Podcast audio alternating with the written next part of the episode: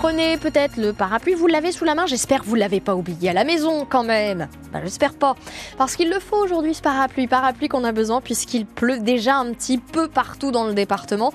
Des averses prévues dans l'après-midi. Du vent aussi. C'est assez nuageux Bien sûr, c'est gris. Jusqu'à ce soir, des rafales de vent jusqu'à 75 km/h. Et notez quand même toujours la douceur qui persiste et signe. Ce matin, 9 degrés à Avranches, on relève aussi 9 à Cherbourg et déjà 10 degrés au Pieux.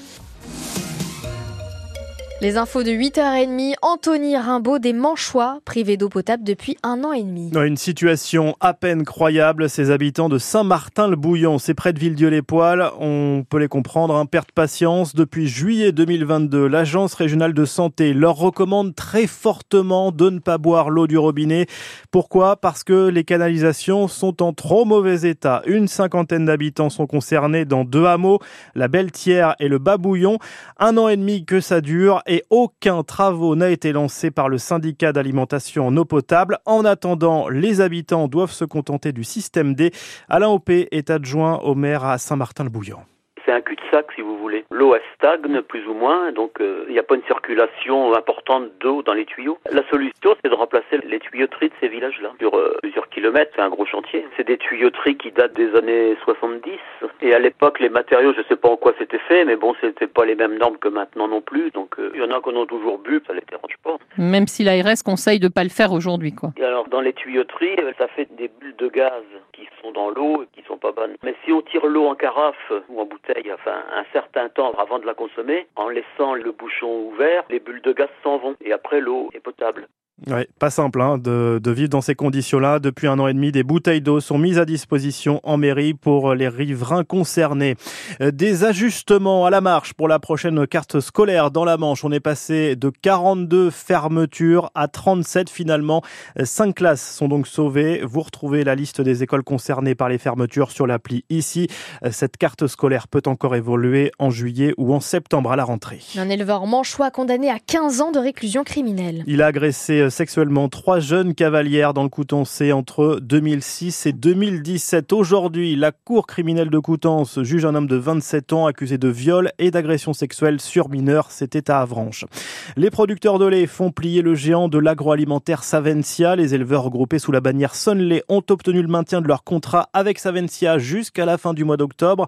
Ce contrat capital qui garantit la collecte de leur production arrive à son terme le mois prochain et l'industriel refusait de le prolonger c'est finalement le comité de règlement des différents commerciaux agricoles saisi par Sonley qui a tranché. Les Manouchians au Panthéon. Misak Manouchian, résistant communiste d'origine arménienne, a été fusillé par les Allemands il y a 80 ans jour pour jour.